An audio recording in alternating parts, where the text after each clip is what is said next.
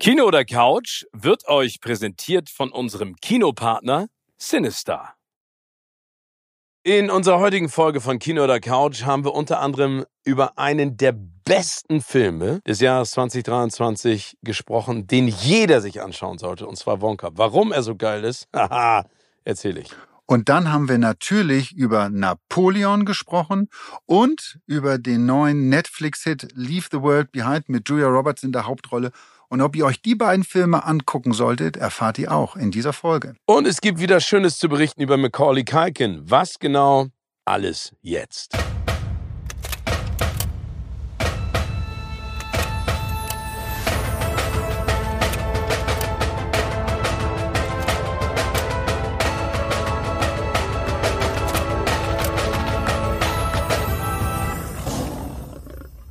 Moin, moin und herzlich willkommen zu einer neuen Ausgabe von Kino oder Couch. Schon mit vorweihnachtlichen Gefühlen, denn der gute Tim sieht aus wie der Weihnachtsmann ohne Haare.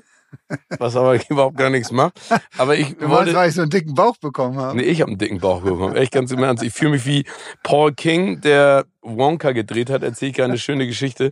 Aber ich wollte nur sagen, ich war äh, in Wonka und habe diesen Film gesehen und ich bin total begeistert. Ich bin so dermaßen begeistert von diesem Film, dass er in meinem Ranking dieses Jahres der besten Filme in die Top 3 gerutscht ist. Alter Schwede. Okay, dann hast du jetzt die große Chance, mich davon zu überzeugen, mir diesen Film überhaupt anzugucken, weil das vorab, es ist so ein Film, der mich so eigentlich so gar nicht. Und das kann ich verstehen, weil wir haben ja ganz viel schon drüber gesprochen, dass diese Flut an Prequels, Sequels, Threequels äh, ja ganz viel kaputt macht, weil man immer denkt, habt ihr denn keine originären Ideen?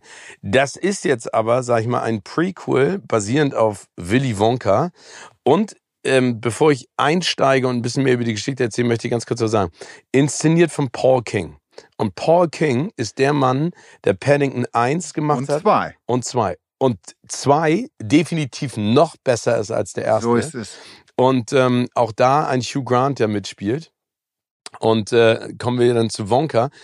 Der, also, der hat eine, ein Händchen, der Paul King, Geschichten zu inszenieren in einer Art und Weise, die, und ich, ich finde es fast schon respektlos zu sagen, es ist ein Familienfilm. Also, weil, weil Familienfilm kategorisiert das ja immer so, dass man sagt, ja, man kann dann mit allen reingehen, aber also man kann wirklich mit allen reingehen und man kann auch, sag ich mal, als Date-Film da reingehen. Also man muss da nicht irgendwas anderes sehen, sondern man kann als Erwachsener da auch reingehen ohne Kinder. Weißt du, was ich meine? Aber ab welchem Alter denn Kinder? Ab, ab welchem Alter ist das? Höchstwahrscheinlich ab sechs oder Ja, ich würde das auf jeden Fall ab sechs machen, weil das dann schon von der von der Story her, von der Art und Weise äh, äh, äh, nicht kompliziert ist. Ne? Aber ich finde diese diese FSK-Freigabe ab null finde ich ein bisschen strange. Das hat ja jeder Disney-Film und bei in jedem Disney-Film stirbt irgendein Elternteil Ja. oder irgendjemand anders geht verloren.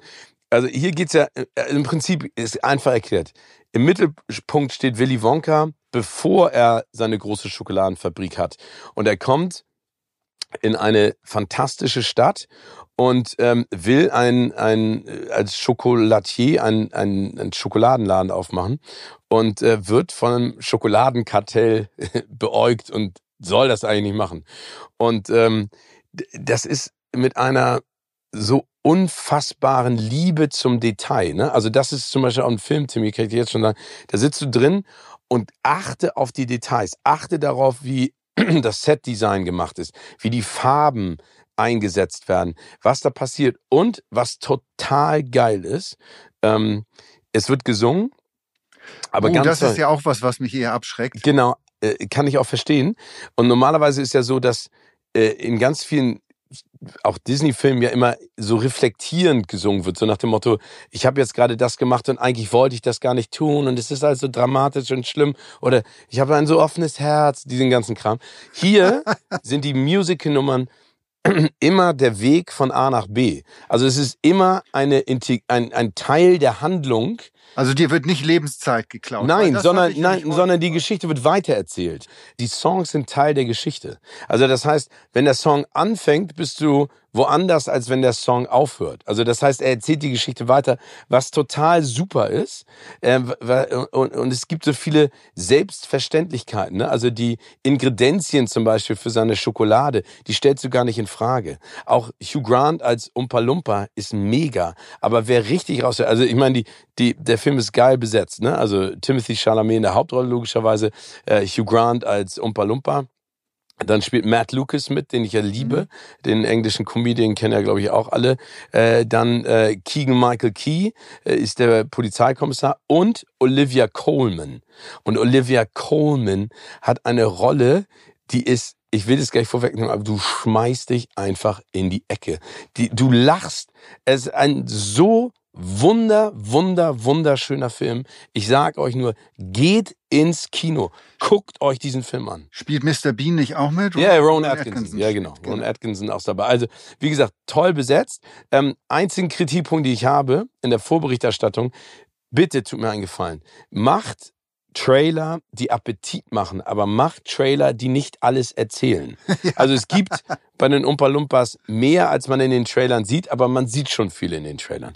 Aber wirklich, ich bin so geflasht, es ist so toll erzählt, es ist so lustig, es geht so ans Herz und ähm, es ist einfach schön, auch die Farben, der Einsatz, die Liebe zum Detail, habe ich schon gesagt, es ist einfach ein magischer, supergeiler Film. Aber da muss ich jetzt einmal einhaken, weil mich das, weil mich das äh, so sehr interessiert. Also Wonka ist ja das Prequel zu dem Film äh, Charlie und die Schokoladenfabrik genau. von Tim Burton. Und ich glaube, es gab ja vorab, denn es gab, glaube ich, in den 40er, 50ern schon mal einen Charlie und die Schokoladenfabrik. Ich glaube, mit Gene Wilder in der Hauptrolle. Ja, aber nicht in den 40er, 50ern, viel später. Später? In ich den weiß es, 70ern okay. oder sowas. Oh, oder 60ern. Egal. Jedenfalls ja. gab es mal einen und dann gab es diesen ähm, Charlie und die Schokoladenfabrik von Tim Burton mit Johnny Depp in genau. der Hauptrolle. Und da schwärmten auch alle so von, ähm, wie toll und äh, großartig dieser Film ist. Ich habe mir den dann irgendwann im Fernsehen lief, da habe ich mir ihn dann angeguckt. Und äh, mir wurde sofort bewusst, warum ich ihn mir nicht im Kino angeguckt habe, weil, ich, weil es mich so überhaupt nicht interessierte, weil es so überdreht war, fand ich. Ich fand auch Johnny Depp in der Rolle komplett überdreht. Nein, also man muss ja dazu sagen, Johnny Depps Charlie ist ja schon crazy. Also der hat teilweise, also dieses Gesicht, die Art und Weise, wie es geschminkt ist, ne, diese keine Konturen, das alles glatt. In der einen oder anderen Sequenz hat er ja schon manische Anfänge. So ist es, ne? genau. Und da habe ich mich aber schon, weil wir eben schon drüber gesprochen haben, darüber gefragt, ist das eigentlich ein Kinderfilm oder ab wann ist der? Also 71 ist der mit Gene Wilder.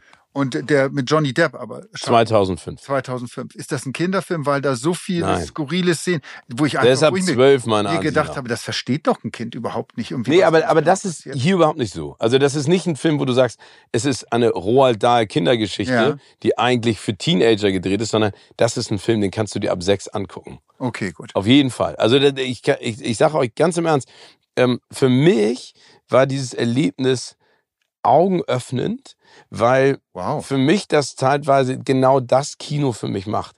Eine fantastische, schöne Geschichte ja. erzählen, ein, ein Märchen. Und klar, man, man kennt diese Stringenz. Er muss erst an einen Punkt kommen, um wieder zu glänzen. Aber ich, ich finde, Timothy Chalamet spielt endlich das, was er kann. Ne? Ja. Äh, also Dune und Dune 2 wird auch gigantisch, aber Dune 1 war am Ende für mich fast so, ein, so eine Parfumwerbung, ne? weil die Locke hing immer in seinem Gesicht und er guckte verschmitzt und sowas. Da war mir ein Ticken zu viel. Und hier zeigt er einfach, was der kann. Der Typ ist einfach unfassbar sympathisch. Ich finde echt cool. Der singt auch nicht schlecht. Ne? Ja. Also, das, also das singt er ja echt. Aber die, dieser Film ist einfach so liebevoll. Also das, und das macht Paul King. Der ist einfach so liebevoll. Du merkst, der mag seinen Job und mag Geschichten zu erzählen, die alle begeistern. Also insofern, äh, ich glaube auch, dass du das genauso sehen wirst. Und ich bin, ich habe auch dieselben Kritikpunkte. Ich, äh, manchmal ist dieses Gesinge nervt mich, ne? Bei Wish sitzt du dann da und denkst so, okay, ich habe verstanden, was dir passiert ist. Danke, dass du es nochmal im Song zusammenfasst, aber hättest du nicht machen müssen. Aber da sind ein paar gute dabei, ne? Ja. Aber äh, hier bei Wonka echt einfach, es ist einfach ein geiler Film und der macht auf der großen Leinwand Spaß, weil du so eintauchst. Und ich finde es jetzt für die Zeit einfach super. Es ist ein toller Weihnachtsfilm. Ich werde reingehen. Also gerade was du eben mal zum Schluss gesagt hast und wie das ähm, auch diese auf der großen Leinwand. Ich glaube, dass das äh, zumindest das, was ich trailermäßig gesehen habe, auch etwas ist, was man sich auf der großen Leinwand umgeht. Ja, die, also diese Farben sind einfach ja. geil. Das ist einfach mega. Also es ist richtig, richtig toll. Und es ist nicht Tim Burton. Also ich meine, Tim Burton macht Charlie und die Schokoladenfabrik natürlich immer aus seiner Perspektive. Ich meine, da hat er schon immer Märchen erzählt, ne? Also äh, Sleepy Hollow oder äh, auch Edward mit den Scherenhänden, aber das sind halt Erwachsenenmärchen in Anführungszeichen, ne? weil das immer ein bisschen strange ist. Es genau. ist halt immer ein bisschen durchgeknallt. Also Edward mit den Scherenhänden ist ja auch eine tolle Geschichte, aber den kannst du keinen Sechsjährigen zeigen. Der kriegst ja, also logischerweise. Ja, ja, selbst mir teilweise kannst du es nicht zeigen, weil es mir einfach zu über, nicht, dass ich es nicht verstehen würde, aber es nein, nein, aber ich weiß, was du meinst. überdreht und zu. Ähm, aber das hat der Tim Burton schon immer gemacht. Ne? Also wenn, auch wenn du die Batman anguckst, waren ja die Figuren comichaft und überzeichnet. Ne? Also ich meine, Danny DeVitos Penguin ist einfach nur mal auch echt angsteinflößend und brutal. Ja, ne? Genau, genau. Aber was hast du denn dann reingepfiffen? Ja, du hast gerade gesagt mit der großen Leinwand, dass man sich Sachen auf der großen Leinwand antun soll, also beziehungsweise Wonka irgendwie unbedingt ins Kino auch gehen soll. Unbedingt. Ähm, das gleiche gilt für, glaube ich, für den Film Napoleon. Aber dass man den unbedingt im Kino sehen muss oder dass man ihn überhaupt sehen muss? Ich bin da so hin und her. Also es gibt Gründe, warum man ihn im Kino sehen muss. Ja, ja ich, ich, das fange ich jetzt falsch an. Also ich will ihn ja unbedingt sehen. Ich habe ihn noch nicht gesehen, weil ich ja ein monstermäßiger Vanessa Kirby-Fan bin. Ich ja, kommt, liebe Vanessa Kirby. Da kommst du, sie spielt die Josephine, die, mhm. die Geliebte von Napoleon. Ähm, du kommst in, in dem Film auch dann als Vanessa Kirby-Fan auf deine Kosten, weil sie viel, viel Zeit bekommt. Die Beziehung zwischen Napoleon und ihr ist eigentlich der Großteil des Films was mich dann ein bisschen gestört hat am, am Ende. Ich okay, also es ist kein Napoleon-Film, sondern eher ein Josephine-Film. Naja, es ist schon ein Napoleon-Film, aber wie gesagt, diese Beziehung, diese Liebesbeziehung nimmt so einen großen Raum ein, dass in den zweieinhalb Stunden, die ja dann knapp lang ist, zu wenig Zeit für den Rest bleibt. Also lass es mich mal so ausdrücken. Der Film ist gut. Mhm. Ich würde ihn aber nicht ein zweites Mal gucken. Okay, weil, aber ich meine, das ist ja mal wieder das Problem. Napoleon ist ja auch jetzt mal eine längere Geschichte, die man da erzählen kann. Ne? Und das ist das ganz, okay. ganz große Problem. Das ist eigentlich ist das Leben von Napoleon ist der Stoff für eine Serie. Aber dann hast du nicht die große Leinwand. Und Ridley Scott als Regisseur braucht halt, also du musst einen Scott-Film auf der großen Leinwand gucken, weil der Mann hat einfach so ein äh, unfassbar visuelles Verständnis und weiß, wie er bestimmte Sachen in Szene setzen muss. Also das wissen wir auch aus, aus alten Scott-Filmen, Gladiator und Co. Und das ist hier genauso. Es gibt epische Schlachten, es gibt großartige Bilder mit fantastischen Kamerafahrten. Und das muss man sich einfach im Kino antun. Ja, okay, das glaube ich. Oder was heißt antun? Genießen muss man das im Kino. Ähm, und das bietet der Film.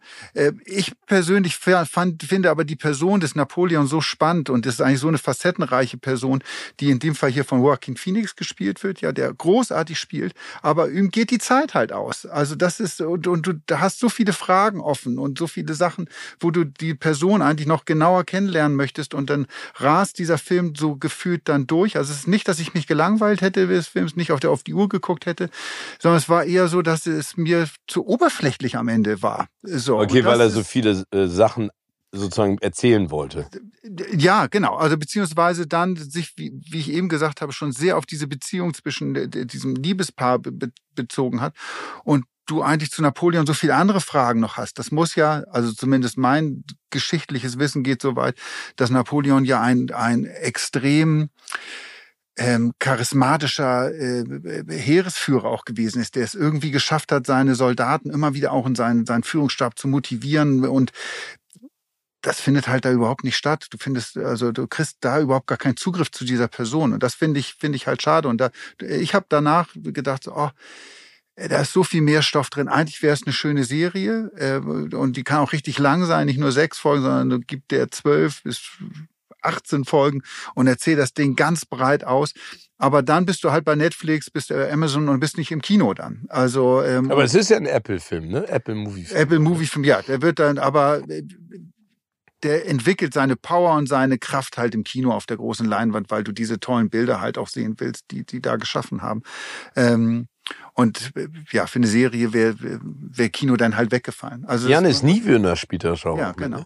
Und äh, ist der viel zu sehen? Es geht. Okay, aber ich meine auch toll, ne? In Ja. so Produktion mega. Genau. Geiler Ja, und, und, das, und dass Joaquin Phoenix einfach ein, ein toller Schauspieler ist, das wissen wir. Ähm, wobei, wie gesagt, auch er, finde ich, der, der Person des Napoleon so richtig sympathisch, so ein bisschen mehr Facetten hätte man dem Ganzen geben können. Aber ich, ich schiebe das alles darauf, dass die Zeit halt dafür fehlte, das zu machen. Aber wenn du sagst, du willst ihn nicht ein zweites Mal sehen, scheint er dich ja nicht so begeistert zu haben.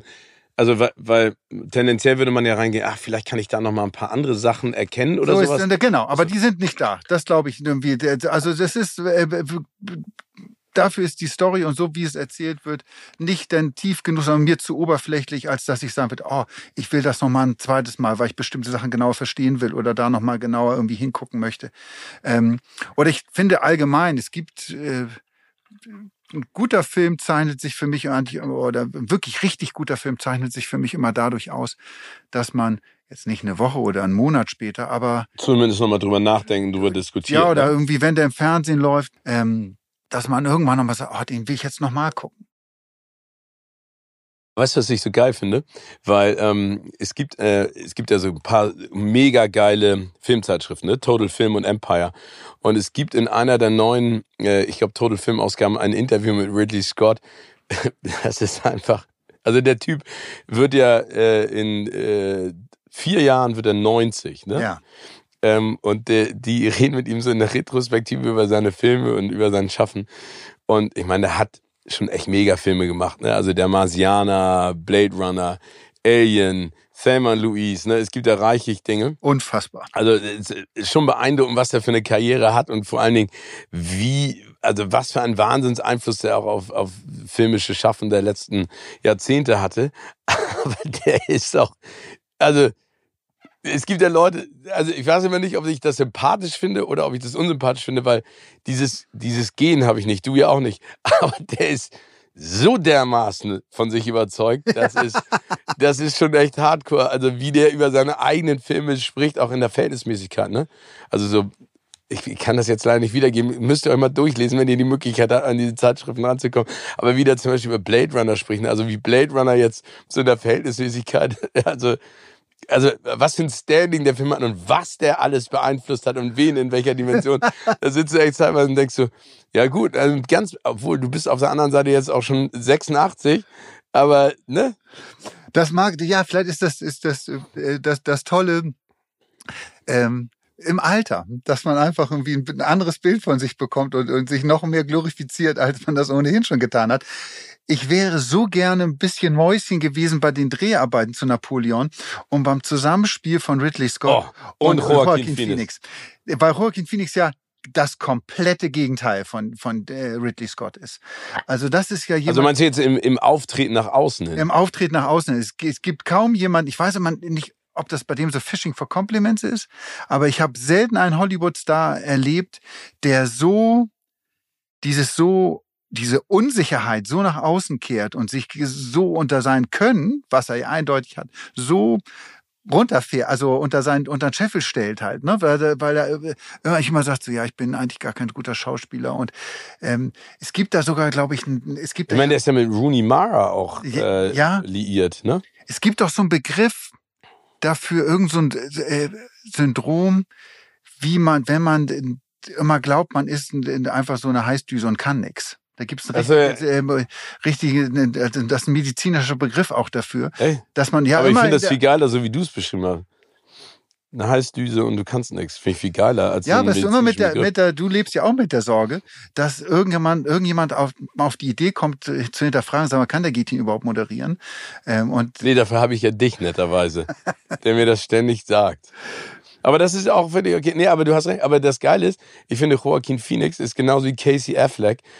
Die sind so immer so schmuddelig. Also, das meine ich gar nicht böse, aber ich finde, der sieht immer, also ich finde Joaquin Phoenix, als er den Oscar gewonnen hat, da sah der aus, als wenn er eben gerade erst vor zwei Minuten nach zwei Wochen ohne Duschen aus dem Bett so, aufgestanden ist. so ist es. Und Casey Affleck, weiß ich noch, wie der auf dem roten Teppich bei den Oscars an mir vorbeigelaufen ist, der hatte Spaghetti-Soße auf dem weißen Smokinghemd, wo ich so dachte so, Jung, was ist denn los hier? Wa- Und das ist so ein Punkt, da kann ich mich, das stört mich dann schon wieder so. Ja, das finde ich auch. Das finde ich so ein der- bisschen, der Masche verplante Künstler. Auch bei Napoleon, äh, bei der Premiere von Napoleon, da kam dann Joaquin Phoenix, ging dann auf den roten Teppich und musste äh, ertragen, dass die Fotografen so ein paar Fotos von ihm gemacht haben. Also da kommt in Schritt eins jetzt erstmal, du merkst dem mit jeder Faser seines Körpers an, dass der überall sein möchte, nur nicht da. Also er fühlt sich komplett unwohl in seiner Haut, aber er kehrt das halt auch komplett nach außen. Und dann steht er da und hab, ich habe diese Bilder gesehen, habe mir gesagt, Mensch, Joaquin, du, du hast einen Schlips um du könntest ihn doch mal oben hochziehen und ordentlich zusammen machen. Aber der, der Schlips sieht aus, als wenn er irgendwie seit, so wie Leute aussehen, die seit zehn Stunden auf einer Hochzeit wild saufen feiern irgendwie und der Schlips ist irgendwie offen und, äh, und du bist nur noch am irgendwie durch die Gegend tockeln. So kommt er auf den roten Teppich. Und ich denke mir so, oh. Und dann vergleichen wir mit James Bond. James Bond geht in Parcourschlägerei und ja. rückt sich danach die Krawatte gerade und dann sitzt alles perfekt. Nein, aber du, am Ende, also ich bewundere ja auch Joaquin Phoenix. Ich finde, das ist ein wirklich toller, toller Schauspieler. Ich bin auch mal gespannt, was hier die Fortsetzung von Joker, das Musical, unter anderem auch mit Lady Gaga wird. Da habe ich ja, ein bisschen Angst ich vor. Ich auch. Musical, also wie gesagt, mal, beim Musical bin ich äh, immer schon auf der Flucht. Nee, äh, das geilste Musical war ja immer noch Cats. die Verfilmung von Cats. Ey, auch das, wenn ihr über die Feiertage Zeit habt und ihr habt mal Bock, richtig zu lachen und euch zu fremd zu schämen. Ne? Also wenn ihr die ganze Zeit Gänsehaut habt, haben wollt, weil es unangenehm ist, dann guckt euch für die Cats Und da hat auch doch Taylor Swift mitgespielt, oder? War das nicht? Hat Taylor Swift damit mitgespielt? Keine Taylor Ahnung. Hatte eine also ich weiß mit Dame Judy Dench und James Corden und alle hatten und da hier auch ähm, Idris Elba alle mit diesem komischen Kostüm und mit den Größenverhältnissen, die alle vorne und hinten nicht gestimmt haben. Ey, es ist ganz Und keiner schlimm. von denen will heute mehr darüber sprechen. Also wenn man die mal im Interview oder trifft oder anderen Let's talk about cats. Das mache ich, wenn ich bei den Oscars bin. Das, ist, das wäre das wär eine geile Einstiegszeit. Genau. Let's talk about cats. ähm, okay, also das heißt, Napoleon sagst du, auf großer Leinwand sehen muss man jetzt aber äh, nicht unbedingt noch ein zweites Mal. Nee, wie gesagt, guckt euch den, guckt euch den an. Das ist schon, das ist keine Zeitverschwendung, aber äh, es, es ist, ich finde es, das Material und die ganze hätte mehr hergegeben und ich äh, und das hat mich so ein bisschen ein bisschen so ein bisschen am Ende enttäuscht. Okay, schade. Aber das, aber wie gesagt, ich, ich glaube, ähm, das ist ja auch ein Hit and Miss und ich glaube, es ist immer noch besser als viele andere Filme.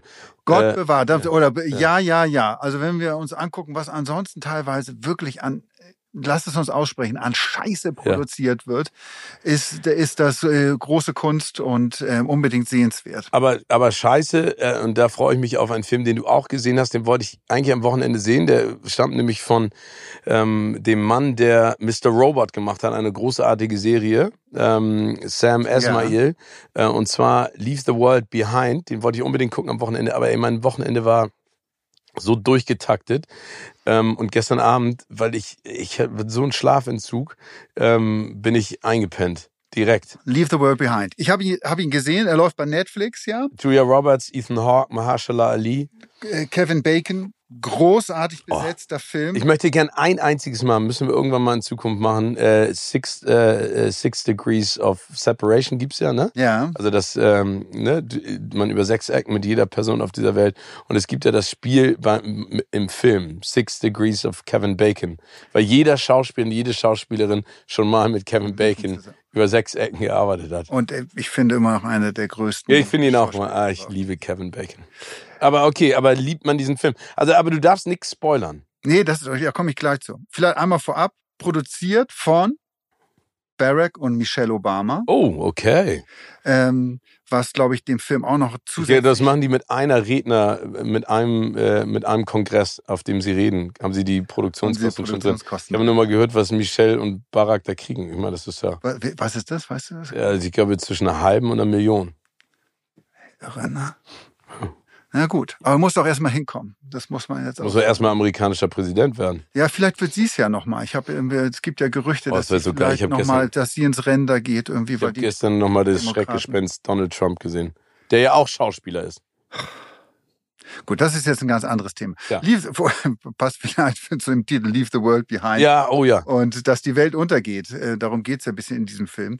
Einmal vielleicht die Story. Julia Roberts, Ethan Hawke spielen ein Ehepaar, die mit ihren beiden Kindern ein äh, spontanes Wochenende in New Jersey in einem Ferienhaus verbringen. Sie wollen aus New York rausfahren nach New Jersey, um einfach mal ein bisschen Zeit für sich und die Familie zu haben und ein nettes Wochenende dort zu verbringen Dazu kommt es aber nicht richtig, weil am Abend auf einmal der Besitzer äh, dieses Ferienhauses zusammen mit seiner Tochter vor der Tür steht. Das Mahershala Ali, ne? Genau.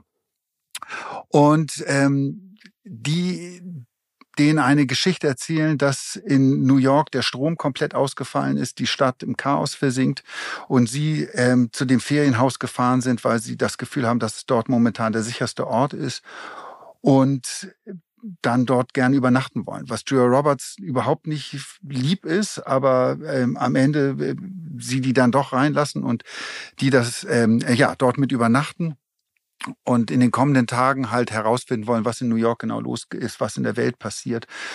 Und viel, viel mehr will ich jetzt eigentlich gar nicht erzählen. Also es sind, es passieren viele merkwürdige Dinge und der Film spielt sehr auch äh, mit der Un Ungewissheit von dem, was denn dort genau passiert.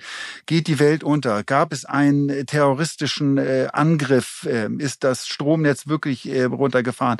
Äh, haben die Russen eine Attacke gefahren? War es China?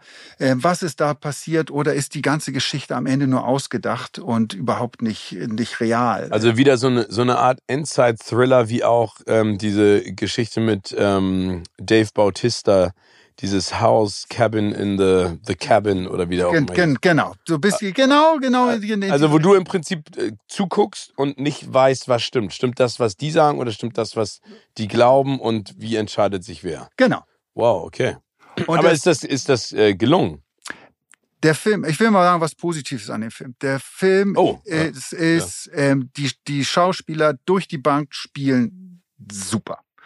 Also ich mag alle, ich mag vor allem Julia Roberts, mhm. die, äh, äh, einfach finde ich da auch mal wieder beweist, was für eine tolle Schauspielerin die ist. Die wird ja häufig immer nur auf Pretty Woman so. Ey, äh, die ist mega. Die ist einfach mega. Ähm, aber auch alle anderen, äh, finde ich, äh, spielen ganz, ganz toll. Äh, man hat es geschafft durch diese Unwissenheit, die du hast, und es geht in in vielen Ebenen. Also du weißt halt nicht, was passiert dort genau. Du weißt aber auch zu vielen der Charaktere nicht. Was geht jetzt in denen genau vor? Warum sind die jetzt so? Was hat das? Wie ist der Zusammenhang von allem? Was passiert am Ende? Und das schafft der Film oder der Film schafft eine unglaublich große Spannung aufzubauen. Mhm. So. Und deshalb bleibst du auch die ganze Zeit dran. Also ich habe mich während des Films nie gelangweilt, ähm, sondern ich fand das immer, ja, ich fand es wahnsinnig spannend und das Kopfkino spielt halt die ganze Zeit mit. Und jetzt kommt das große, das große Manko und das sage ich jetzt. Das ist das Ende. Ohne, ja, ohne jetzt oh. das, das spoilern zu wollen. Am Ende endet dieser Film und du sitzt vorm Fernseher jetzt in diesem Fall, ja, weil bei, bei, bei Netflix und meine Frau und ich, wir haben uns angeguckt, so, äh, das war jetzt das Ende? Was ist denn jetzt passiert? Okay, du machst mich jetzt noch neugieriger. Also ich habe Bock, den Film zu gucken. Ich habe auch Bock auf die auf die Schauspieler. Also ich finde auch, wie gesagt, Kevin Bacon, äh, Julia Roberts. Ähm, und ganz, darf ich ganz kurz mal was dazu sagen? Und ich will sie nicht darauf reduzieren, weil sie ist wirklich eine super Schauspielerin. Aber das ist eine so unfassbar attraktive Frau. Ich habe die ja schon ein paar Mal im Interview getroffen. Das ist, also, und das weißt du ja auch von Interviews, die du gemacht hast. Es gibt ja Leute, die kommen in den Raum und das macht so, das ist so wie so eine, so eine Lampe, die angeht, ne? Und in dem Fall geht so eine Lampe und so eine, so eine, so eine Heizung noch zusätzlich an. Das wird so, so wohlig warm und, und wunderschön. Die ist einfach unfassbar.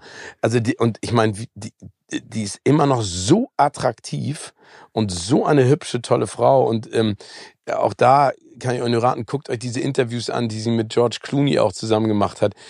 Die sind ja wirklich Best Buddies. Ja, genau ähm, und wie die miteinander umgehen und wenn die anfängt zu lachen und wie er sie immer, es ist einfach geil. Hast du denn auch mal mit ihrer Managerin zu tun gehabt? Ja, klar. Ich weiß nicht, Judy irgendwas also heißt sie. Ich glaube, ist Manager oder Publizistin. Ja, ich war, genau. Ich glaub, und das, das ist eine Person, vor der ich Angst habe. Ja, ja. Also man muss sich das wirklich vorstellen, das ist eigentlich eine relativ kleine Person, aber die ist wie ein Kettenhund. Und die ist immer in der Nähe von Julia Roberts und bei Interviews ist die auch in der Regel fast immer mit im Raum, jedenfalls äh, die, die ich gemacht habe, es waren zwei Stück, war die immer mit dabei.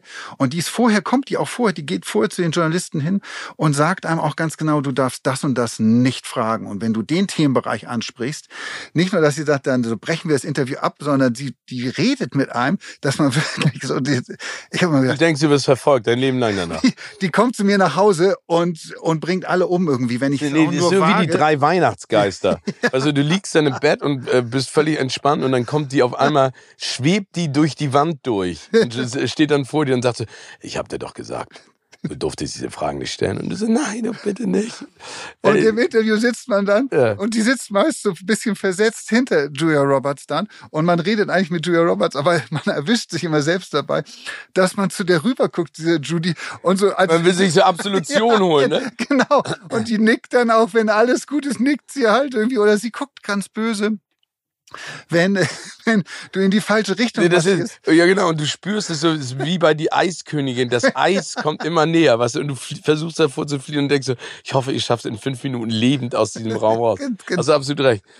Ja, das ist echt, ja, das habe ich auch. äh, das- Ja, Und das ist so ein, so ein krasser Kontrast zu Julia Roberts selbst, die wirklich eine, eine einfach super sympathische, äh, lustige Person ist. Also, äh, wenn man die in Pretty Woman, äh, der ja auch einfach zu meinen Lieblingsfilmen zählt, immer noch. ähm, so dieses Lachen, was die da hat, die lacht auch äh, in, im, im wahren Leben. Und da hat sie doch ein Interview zugegeben, Julia Roberts, und gesagt, dass das Ende ganz anders geplant war. Zum Stimmt. Glück ist es nicht so gewesen. Genau, genau. Also das hat mich ein bisschen schockiert, dass die wirklich ursprünglich sollte äh, Pretty Woman ganz traurig enden. Ja. Und sie sollte im Regen stehen bleiben und er, äh, weil ähm, gibt ihr denn 3000 Dollar, das war das Ende, dass der Richard Gere ihr nur 3000 Dollar so gibt und dann sie im Regen stehen lässt und wegfährt. Weil der Film sollte nämlich ursprünglich auch gar nicht Pretty Woman heißen, sondern 3000 Dollar. Das war der, der ursprüngliche Ich Filmtitel. stell dir mal vor, du redest, also jetzt will ich mir das vorstellen. Ey, kennst du den Film 3000 Dollar? Will ich direkt sagen, nee, interessiert mich auch nicht. Der,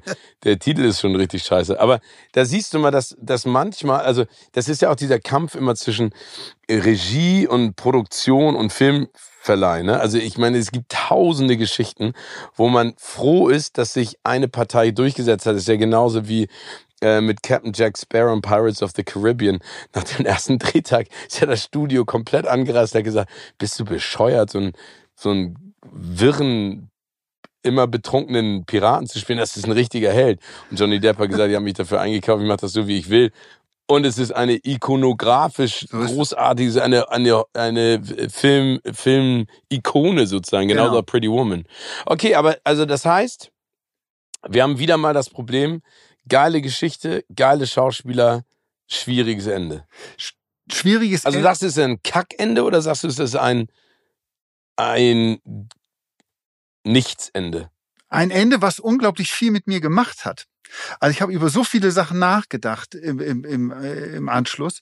Äh, auch, Ja, aber dann ist ja ein gutes Ende. ja, ich weiß es nicht, weil es sind auch äh, so viele Sachen, die gefühlt denn so äh, keinen Sinn machen auch. Also ich, also ich habe da zumindest jetzt irgendwie. Deshalb, du musst ihn dir angucken und dann vielleicht geben wir unseren nächsten- Zuhörern noch mal ein bisschen Zeit, Gerne. ähm, sich das Ding auch mal anzugucken und dann können wir vielleicht noch mal über dies oder jenes sagen mal, ob das Sinn macht oder keinen Sinn macht und was der, dieses Ende mir am Ende sagen soll.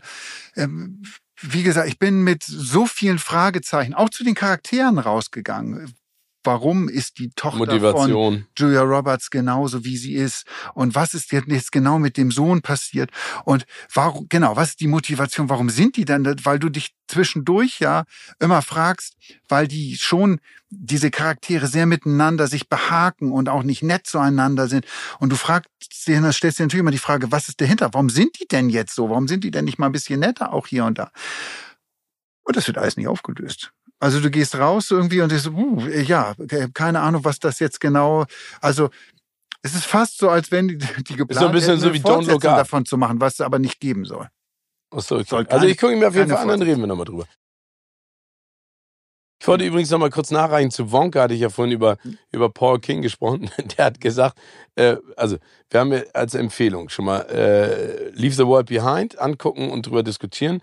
Napoleon kann man machen, muss man nicht unbedingt, aber wenn dann auf der großen Leinwand.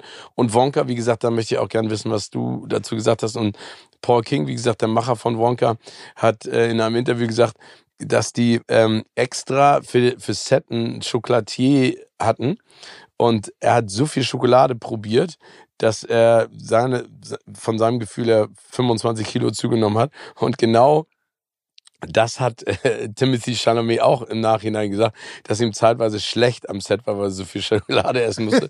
und das Geilste ist, und das liebe, dafür liebe ich Hugh Grant schon wieder, und zwar ähm, äh, Hugh Grant hat äh, für die Rolle der Umpa Lumpas von Paul King ähm, äh, äh so Mock-ups gekriegt von den Umpa Lumpas und zwar halbnackt. Und er hat gesagt, ähm, er hat gesagt, das sind Bilder, die niemals an die Öffentlichkeit kommen dürfen, weil dann versauen sie den Kindern für immer Charlie in the Schokoladen, Charlie in the Chocolate Factory.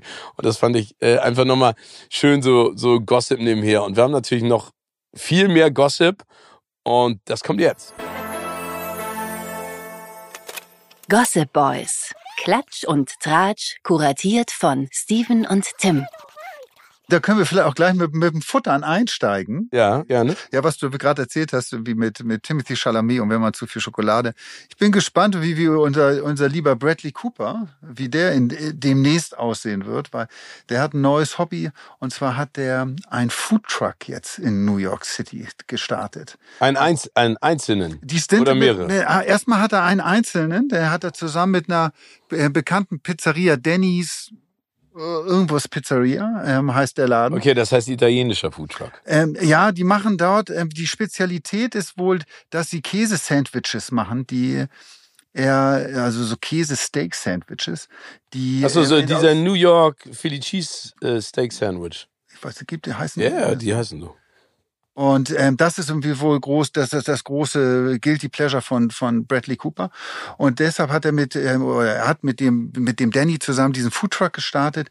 Und alles, das finde ich sehr sehr cool. Alles, was die da einnehmen mit dem Ding, ähm, wird aber gespendet für Charity-Zwecke. Oh super. Und deshalb steht Bradley auch selbst, also wenn man Glück hat und gerade in New York ist, ähm, jetzt äh, steht Bradley selbst in diesem Foodtruck und macht dort ähm, Sandwiches für die Leute. Sehr, sehr cool. Ja, geil. Und ähm, er versucht ja gerade, ähm, sag ich mal, sein, sein, seine Reihe an Nominierungen bei großen Awards weiter auszubauen und vielleicht irgendwann mal den Oscar zu gewinnen. Maestro ist ja draußen über Leonard Bernstein. Ähm, äh, ich habe jetzt viel drüber gehört. Hast du ihn schon gesehen? Nee, ich habe ihn noch nicht gesehen, aber ich glaube, es wird dieselbe Problematik sein wie bei Napoleon. Danke. Ja. Habe ich auch gehört. Also ich habe gehört, es ist im Prinzip eigentlich eher ein Film über seine Partnerin. Genau. Ne, gespielt von Carrie Mulligan und alle sagen, die ist wieder on point. Ich meine, die ist eine solche Macht.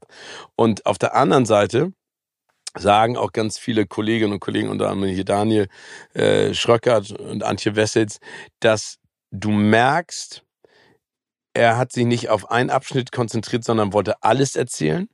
Und vor allen Dingen, du merkst, mit was für einer Vehemenz er also sich als Schauspieler inszeniert. Ja.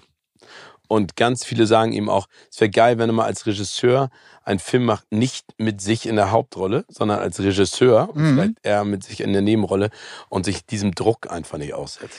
Das und und was ich eben meinte, ich glaube, es ist wie bei Napoleon, es ist ein Projekt, was als Serie so viel geiler gekommen wäre, als einen Film draus zu machen, weil ich, Bernstein ist eine so facettenreiche, so spannende Person. Der hat so viel gemacht. Das ist ja wirklich unfassbar, was der, was dieser Mensch alles kreiert hat und was für ein faszinierendes Leben der geführt ja. hat. Und äh, auch mit so viel Ecken, Kanten und Kontroversen auch drin. Und das kann man meiner Meinung nach nicht so, so richtig, also wenn man in die Tiefe gehen will, nicht mehr richtig mit dem Film erzählen, sondern da braucht man, braucht es eine Serie für. Und da das Ding ohnehin ja, das müssen wir auch mal ganz ehrlich sein, das läuft jetzt ein, zwei Wochen im Kino Maestro, damit es in dieses, ins Oscar-Rennen mit einsteigen kann. Oh, ähm, und dann geht's bei Netflix, ich glaube Mitte, Ende Dezember startet es bei Netflix dann. Dann ist es sowieso auf der kleinen Matsch Scheibe.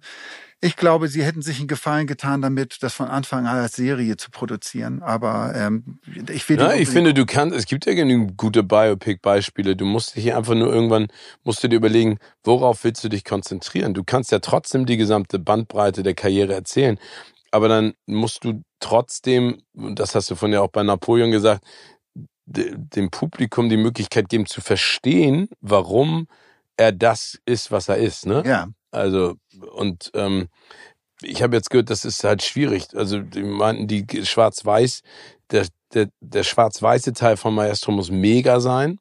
Und dann, wenn es in, in die Farbe abdriftet, wird es halt schwierig. Aber Carey Mulligan ist halt über, über jeden Anspruch erhaben. Genauso wie ähm, äh, Sandra Hüller, über die wir ja schon gesprochen haben. Genau, genau. Jetzt gerade bei den, achso, du wolltest noch was Ja, sagen. ich wollte noch zu, Ja? zu, zu Bradley Cooper kurz was sagen. Irgendwie, das ist äh, eigentlich jemand gewesen, irgendwie, der bei mir jahrelang irgendwie ein bisschen so unter dem Radar irgendwie. Ich wusste, dass der da war. Ich habe den aber nie so richtig wahrgenommen. Ähm, je mehr ich jetzt über den erfahre, jetzt abgesehen davon, dass ich finde, er ist ein echt guter Schauspieler Ist er. und dass er auch als, als Regisseur einen, einen guten Job macht, mal gucken, wie es bei Maestro ist, muss das ein unfassbarer, cooler Typ sein. Mhm. Also äh, die Geschichte mit Brad Pitt hat mich echt überrascht. dass Brad Pitt hat ja eine große Rede gehalten bei einer der Awardshows letztes Jahr und wo er, wo er Bradley Cooper persönlich gedankt hat äh, als der Mann, der ihm aus dem, also Brad Pitt hat ja zugegeben, dass er ein groß schweres Alkoholproblem Ja. hatte und ähm, auch in, in, in, in Entzug gehen musste. Und Bradley Cooper ist wohl der Mann gewesen, der ihn da rausgeholt hat. Also die treibende Kraft, die die ganze Zeit für Pitt da gewesen ist, irgendwie so. Und das fand ich für, für eine starke Geschichte. Ja, finde ich auch spannend. Aber auf der anderen Seite zeigt es ja, was für ein cooler Typ der ist. Ja. Ne? Und was ich auch sehr cool finde, er ist ein großer Sportsfan auch. Ich habe jetzt ein Interview mit ihm gesehen, er war in der Howard Stern Show und da ist äh, gefragt worden, Bradley antworte ganz ehrlich, du hast die Wahl. Entweder du gewinnst für Maestro einen Oscar für beste Regie und deine Hauptdarstellerin äh, Carey Mulligan gewinnt auch einen Oscar oder die ähm, Philadelphia Eagles, das Footballteam, von dem er ein Ultra-Fan ist, äh, Bradley Cooper, gewinnen den Super Bowl. Was würdest du wählen? Hat er gesagt, gar keine Frage, natürlich ein Super Bowl. Der war ja auch beim Super Bowl dieses Jahr. Ja, der ist immer im Stadion. Der ist, und der ist immer im Stadion und äh, äh, lebt ja eigentlich in New York, aber reist wohl zu jedem Spiel an, irgendwie was die, was die in, in, in Philadelphia haben. Ja. Genau, aber kommen wir nochmal zu Sandra Hüller. Ja. Die hat nämlich äh, äh, in ganz mit ihrem neuen Film oder mit ihrem aktuellen Film Anatomie eines Falls äh, bei den European Film Awards abgeräumt. Und Genau. zwar in fünf Kategorien. Bester Schnitt, beste Hauptdarstellerin, völlig zu Recht. Völlig zurück. Beste Regie, bestes Drehbuch, bester europäischer Film. Und wie gesagt, wir haben darüber ja schon mal gesprochen, sie wird ähm, extrem gehypt, zu Recht. Tolle Schauspielerin, tolle Frau. Und ich glaube, das gibt ihr nochmal so einen richtigen Rückenwind auch für die internationalen äh, Award-Circuit, der ja startet mit den Globes Anfang des Jahres, äh, Anfang nächsten Jahres und dann weitergeht im Prinzip bis zu den Oscars und dann sicherlich auch noch das eine oder andere Filmfestival. Und das finde ich geil. Also Ja. European Film Awards durfte ich auch ähm, äh, vor drei, wann war das? Pre-Corona, nee, während Corona, als noch alles im Lockdown war, habe ich das auch moderiert. Eine tolle Veranstaltung. Ähm, echt ganz schön aufwendig, was da alles passiert. Da hat äh, damals Winterberg gewonnen für äh, äh, Rausch Mhm. und auch Mats Mikkelsen. Und das war ja auch ein Vorzeichen im Prinzip für das, was bei den Oscars passiert ist. Also ähm, äh, wir drücken die Daumen, Sandra. So ist es. Und weißt du, wer auch einen kleinen Preis bekommen hat? Nee. Macaulay Culkin. Ja, Ich weiß nicht, kann man das als Preis bezeichnen? nö, aber als Ja. ja, also ich finde insofern als Auszeichnung oder als Wertschätzung dessen, was und man muss ja ganz ehrlich sagen, Macaulay Culkin hat es auch nicht leicht in den letzten 20 Jahren gefühlt nach äh, Kevin allein zu Hause äh, schon eine Wertschätzung dessen, was er da auch gemacht. Ja, und man muss, Kevin allein zu Hause jetzt, wir sind ja jetzt mitten in der Weihnachtsfilm-Season und äh, wenn man sich anguckt, was an diesem neuen Weihnachtsfilm Schrott, will ich es mal bezeichnen, alles so startet, das ist ja echt unfassbar, wie viele Weihnachtsfilme es gibt, also die da neu kommen, mit teilweise Leuten, von denen man noch nie was gehört hat. Und ich frage mich immer, wer die Dinger produziert hat. Ich habe mir ein paar von denen angeguckt, ich habe die Titel schon wieder ver vergessen, bis auf ein. Candy Cane Lane mit, Mit Eddie, Eddie Murphy, Murphy. der so schlecht ist, dass es wirklich äh, körperliche Schmerzen bereitet. Ja, aber der macht ja, ich meine, bis auf Dynamite war ja hier der zweite Teil von Prinz aus Zamunda, das war ja alles grauenhaft. Alles grauenhaft. Aber diese anderen Filme sind auch alle so grauenhaft. Und das will ich eigentlich damit sagen, dass ich mich jetzt darauf freue. Jetzt kommen ja die, die Weihnachtsfilm-Klassiker und da gehört Kevin allein für mich dazu, äh, einfach dazu. Das ist für mich, äh, auch wenn es gar nicht so ein richtiger, richtiger Weihnachtsfilm ist, irgendwie. Ähm, Na, da ist das schon ein Weihnachtsfilm. Es geht ja um Weihnachten. so wie Stirb langsam auch. Ja, also, ja, ja, aber auch ein Weihnachtsfilm. Ja, große Diskussion. Aber ähm, nein, ich liebe das einfach zu, in der Vorweihnachtszeit, äh, Kevin allein zu Hause zu gucken. Und Macaulay Culkin, du hast es gerade gesagt, hat schwere Zeit hinter sich äh, und hat jetzt den, den Stern auf dem Walk of Fame bekommen. So, und wobei das ja, finde ich immer, und das wissen die meisten Leute gar nicht, so ein Geschmäckle hat immer mit dem, mit dem Walk of Fame. Äh, Also, weil man ja als Künstler dafür bezahlt. Also, Nee, du, ja, du musst bezahlen, aber du kriegst ihn ja, also du kaufst ihn dir ja nicht, sondern du, du kriegst ihn sozusagen angeboten und bezahlst. Genau, man muss nominiert werden dafür. Ich glaube, jedes Jahr werden 24 Künstler nominiert dafür, einen Walk of Fame zu bekommen, äh, einen Stern auf dem Walk of Fame zu bekommen. Ich weiß nicht, fünf oder so werden im Jahr dann ausgewählt. Das Prozedere kenne ich nicht. Müssen wir uns nochmal schlau machen drüber. Aber Und dann musst du aber dafür bezahlen. Also der Künstler wird dann, also in dem Fall Macaulay Culkin ist dann angefragt worden von der Walk of Fame Academy oder wie auch immer das Ding heißt. So, hey, du könntest einen bekommen, aber du musst dafür zahlen 30.000 Dollar kostet das dann, ähm, diesen Stern zu bekommen. Und den kann der Künstler entweder aus eigener Kasse bezahlen, was er aber in den meisten Fällen nicht tut, habe ich gelernt, sondern dann sucht das Management wiederum nach Sponsoren, also Firmen, die dann ähm, ja, diesen äh, in Verbindung mit diesen mit dieser Verleihung dann auftreten und die sagen, wir bezahlen die ganze genau, aber den hat er gekriegt und ähm, bei der ähm, Zeremonie, was ja eigentlich auch total bezaubernd ist, war Catherine O'Hara da, also die seine Mutter aus den Kevin allein Genau. Film und das war ganz bezaubernd zu sehen. Und ich muss ganz ehrlich sagen, ähm, also Wahnsinn, und das hat er ja auch im Interview gesagt, was er am Anfang hier durch Richie Rich, durch beide Kevin allein zu Hause Filme an Geld gemacht hat, dafür muss er nie wieder arbeiten. Aber es ist natürlich auch schwierig, wenn du, keine Ahnung, mit acht oder neun so ins Rampenlicht katapultiert wirst und, also, und so gehypt wird. Und dieser Film war ja von den Produktionskosten her ein Witz, ne? Also in Anführungszeichen Ja. 18 Millionen Dollar, hat irgendwie 500 Millionen eingespielt. Und das für die Zeit. Also wir reden ja von, wann war, wann war, ist der Film rausgekommen? Äh, 1990, da war er 10, ne? Also es ist jetzt über 30 Jahre her und immer noch so ein mega, mega Erfolg. Also Ja, ja, ja.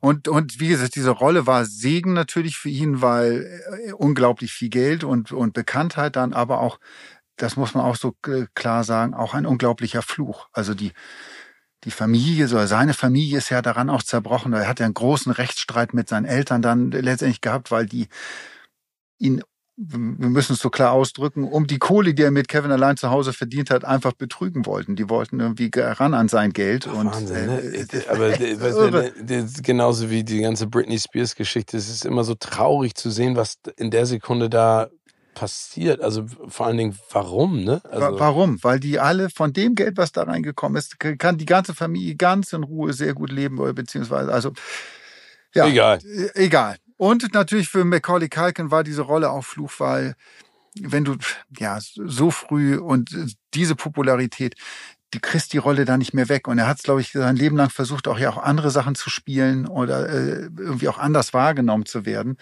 Ähm, hat das aber nie, wenn wir mal ehrlich sind, nie so richtig geschafft. Er wird ewig, ewig äh, Kevin sein. Tut mir auch leid. Übrigens, äh, Kevin allein zu Hause, äh, ein Film von John Hughes, der in den 80er und 90er Jahren, ich meine, jetzt mal ganz im Ernst, einen Kassenhit nach dem nächsten gemacht hat, ne? Lisa der helle Wahnsinn, Pretty in Pink, Ferris macht blau, Ticket für zwei, She's having a baby, allein mit Onkel Buck, Kevin, schöne Bescherung. Ich meine, ich liebe schöne Bescherung mit äh, mit den Griswolds, das ist einfach Chevy geil. Chase. Genau, und das ist noch so eine, hat noch so eine Leichtigkeit, auch wenn äh, natürlich äh, das, was äh, Joe Pesci äh, erleiden muss mit seinem, mit seinem Diebespartner echt hardcore ist, aber auf der anderen Seite macht es immer noch Bock.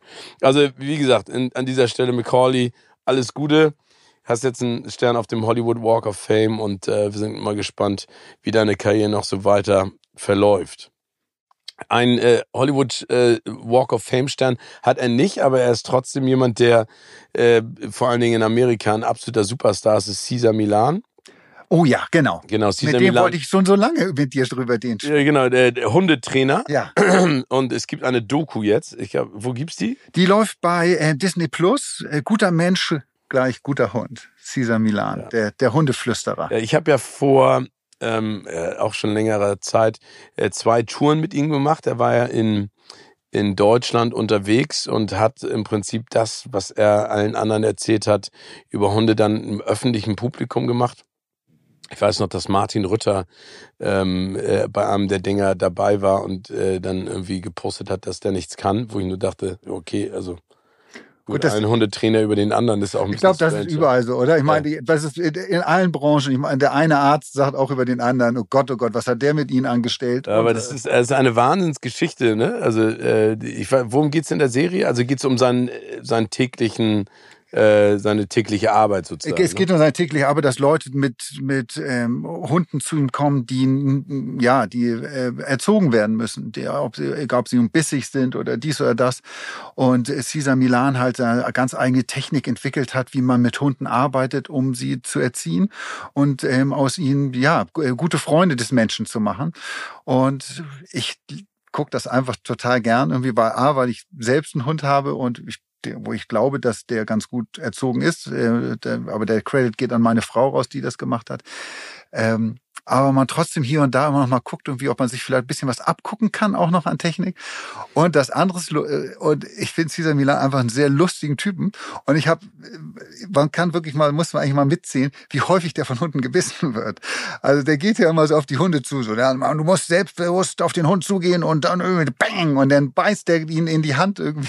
Und das ist schon ganz erstaunlich. Der ist, der ist Wahnsinn. Der hat ähm, damals auch, war ganz interessant für die Tour, sollen wir uns da mal kennenlernen? Und dann war ich in Los Angeles äh, wegen der Oscars und dann waren wir ähm, zum ähm, Abendessen verabredet. Und der ist echt super nett. Auch sein Manager ist richtig, ein ganz, ganz zauberhafte äh, zwei Typen sind das. Äh, Und ich weiß noch, wie wir in LA waren und dann kamen wir aus diesem Restaurant raus und dann standen vor, also dann ist Valet Parking, ne? Und dann haben sie ihn irgendwie das Auto gebracht und da standen, ich sag mal so 10 bis 15 Paparazzo, ähm, die ähm, alle mit Videokameras ausgestattet waren und alle ein Foto von ihm gemacht haben. Und was ich am allergrausamsten finde, und das ist ja auch eine Krankheit unserer Zeit, jeder hat das dann für seinen eigenen YouTube-Kanal gemacht oder seinen eigenen Mhm. Social-Media-Kanal. Und da war ein Typ dabei, der hat ihn dann sozusagen interviewt, also selber gedreht mit so einer Kopflampe und das Mikro rausgehalten.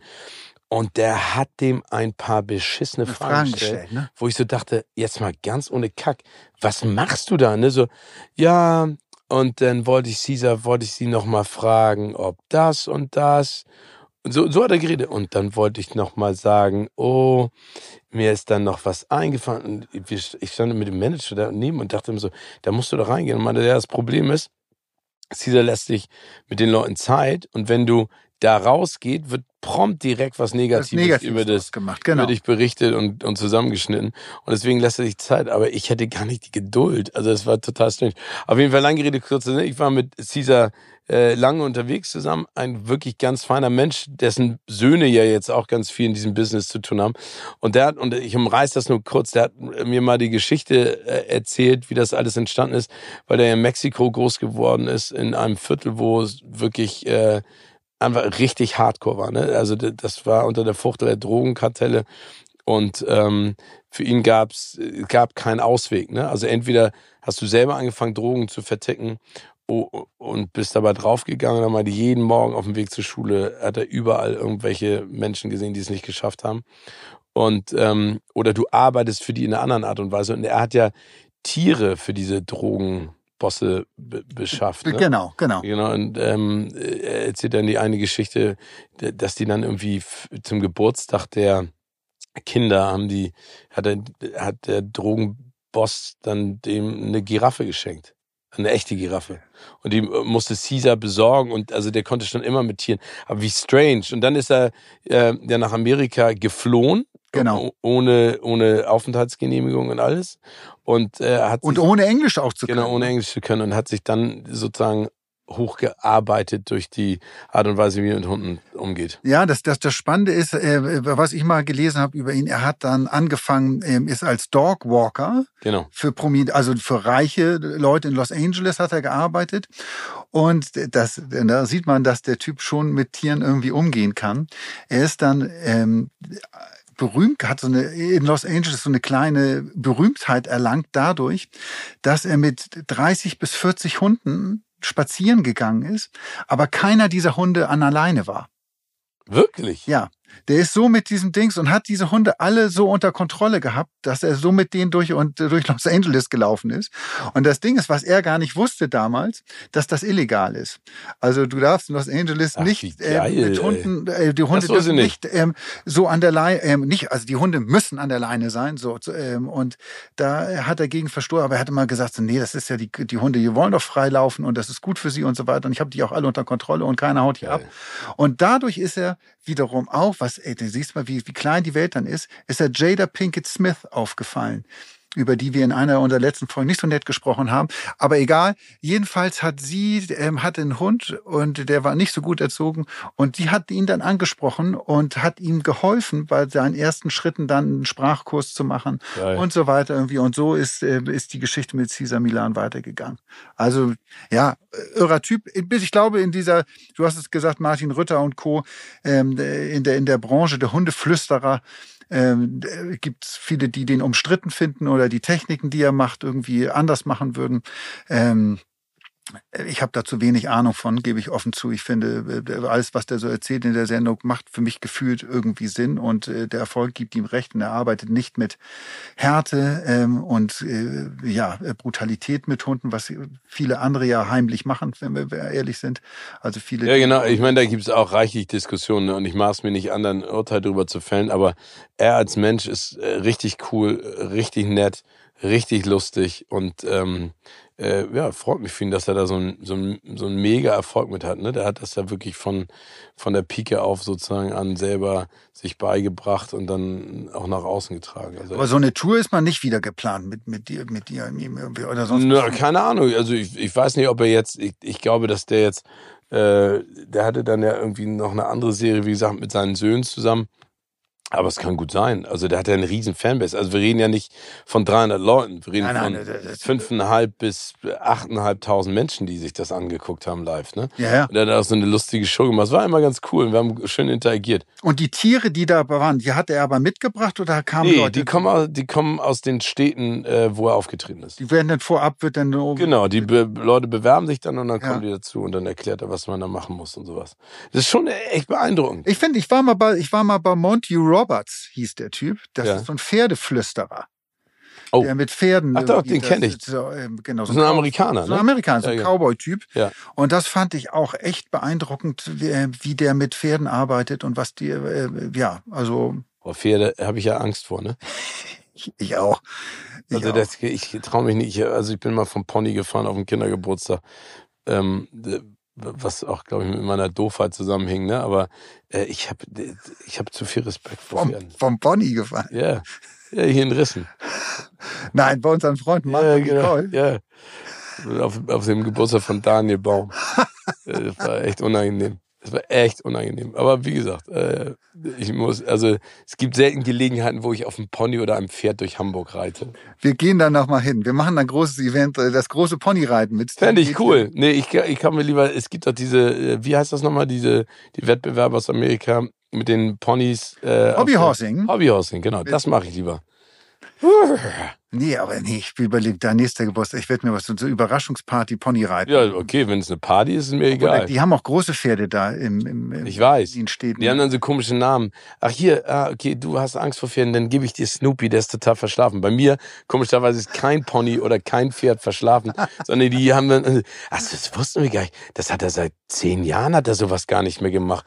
Und ich stehe dann immer und denke so, oh, ich bin achtmal in Schwitzen gekommen mit dieser, ah, egal, andere Geschichte. Eine kurze Geschichte noch, irgendwie, weil ich dich da auch frage, wie du das einschätzt, weil du viele von diesen Premieren machst. Ja, Ich habe jetzt ähm, Aufnahmen gesehen und äh, von Florence Pugh, die ähm, momentan auf Promotour ist, zusammen mit Timothy Chalamet, haben wir gerade drüber gesprochen, Bronca, Austin Butler. Ähm, ähm, für Dune. Für für Dune 2, genau. Und die waren in Brasilien, ich glaube in Sao Paulo ist das gewesen, haben dort den Film vorgestellt und haben dann so einen großen Fotocall gehabt, äh, auch mit Fans dort. Und da hat ihr dann ein Depp ein Feuerzeug ins Gesicht, also man nimmt davon an, dass es ein Feuerzeug war, es sieht jedenfalls auf den Videoaufnahmen so aus, ein Feuerzeug ins Gesicht geworfen. Ähm, der ist danach auch festgenommen worden, ein 27-jähriger Brasilianer der jetzt wohl wegen Körperverletzung auch angezeigt wird. Aber was ich so erschreckend daran finde und so, äh, also erstmal habe ich das überhaupt nicht verstanden, warum wirft er ein Feuerzeug nach ihr? Das ist jetzt auch nicht das erste Mal, dass sowas passiert ist. Also dass Leute äh, mit mit Sachen beworfen sind. Harry Styles hat ganz viele Süßigkeiten ins Gesicht bekommen. Das kann man irgendwie so fand jetzt vielleicht jemand denn lustig. Es gibt die Sängerin Bibi Rexa, die hat ein Handy ins Gesicht bekommen, als sie auf der Bühne stand. Ja, ich meine, äh, äh, Tom Cruise ist mal in London äh, nass gespritzt worden mit Wasser von irgendeinem Comedian. Ja, Also ich muss da ganz ehrlich, ich habe da eine ganz klare Meinung zu. Also nirgendswo, in keiner Situation, bei niemandem äh, darf man etwas schmeißen. Also egal, ob es ein Star ist oder du und ich, das ist eine absolute Frechheit. Und tut mir leid, ich, da krieg ich richtig den Hals, ne, wenn ich so eine Scheiße höre. Warum schmeißt du ein Vollidioten Feuerzeug oder ein Handy oder spritzt jemand? Was soll die Kacke? Was soll, ganz im Ernst, Leute, was denkt ihr, was das bringt? Und dann, und das ist genauso wie, habe ich auch eine klare Meinung zu, mit diesem Gestöhne bei der EM-Auslösung der Elbphilharmonie. ja, genau. Dann kommt wieder irgend so ein Honk und du bist ein Honk. Tut mir leid, du bist ein Vollhonk, dieser YouTuber und findet das geil, wie er das System aushebelt, indem er ein Handy unter den Sitz klebt und dann anruft und dann ist der Klingelton sind äh, Sex-Porno-Geräusche. Alter, ist das witzig. Mann, bist du ein geiler Typ. Ey, ihr seid alle Vollidioten. Und das kotzt mich an. Ganz im Ernst, wa- warum, warum wird sowas gemacht? Warum? Also macht doch mal was Smartes. Ma- Was, wa, was soll das? Also, und ich will jetzt nicht Gegenstand des Körperverletzung zurecht. Der soll direkt eine Klatsche kriegen. Strafe, Knast, mir scheißegal. Na, das ist, glaube ich, du hast gerade, ge- ich glaube, dass es viel aus diesem YouTube Social Media Bereich ist. Das ist Und das will ich auch echt vorab sagen. Ich gönn allen YouTubern, Creatern, oder Influencern, wie sie alle heißen. Ich gönn euch allen Erfolg der Welt und, und äh, will das gar nicht, gar nicht so schlecht reden. Aber es, es gibt einfach so viele Leute, da muss man auch sagen, die wirklich nur für Videos oder Fotos, die sie bei Instagram posten, irgendwelche Scheiße machen, irgendwie für die Aufmerksamkeit, andere Leute in Gefahr bringen, äh, sich selbst in Gefahr Das ist, bringen. das äh, ist Leute respektlos. ähm, wo ich wirklich sage, nur für scheiß Klickzahlen, denkt wirklich mal drüber nach. Ja, das ist, das ob ist genauso alles wie dieser eine Comedian. Da geht's wieder über Res- Respekt, der dann immer auf die roten Teppiche und sich unter den Kleidern der Frauen versteckt hat.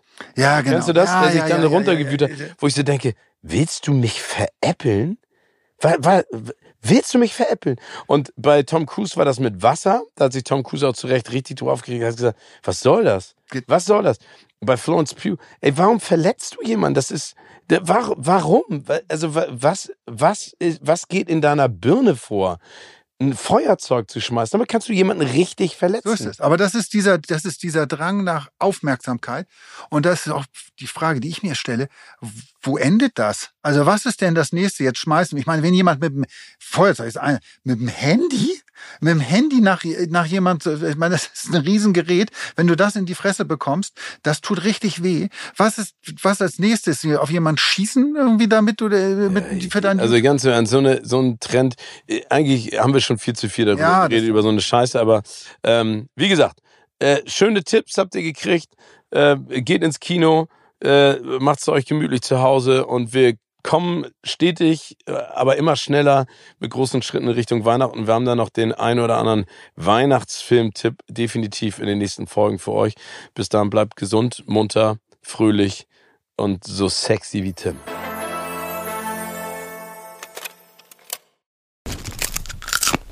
Kino oder Couch wurde euch präsentiert von unserem Kinopartner Sinistar.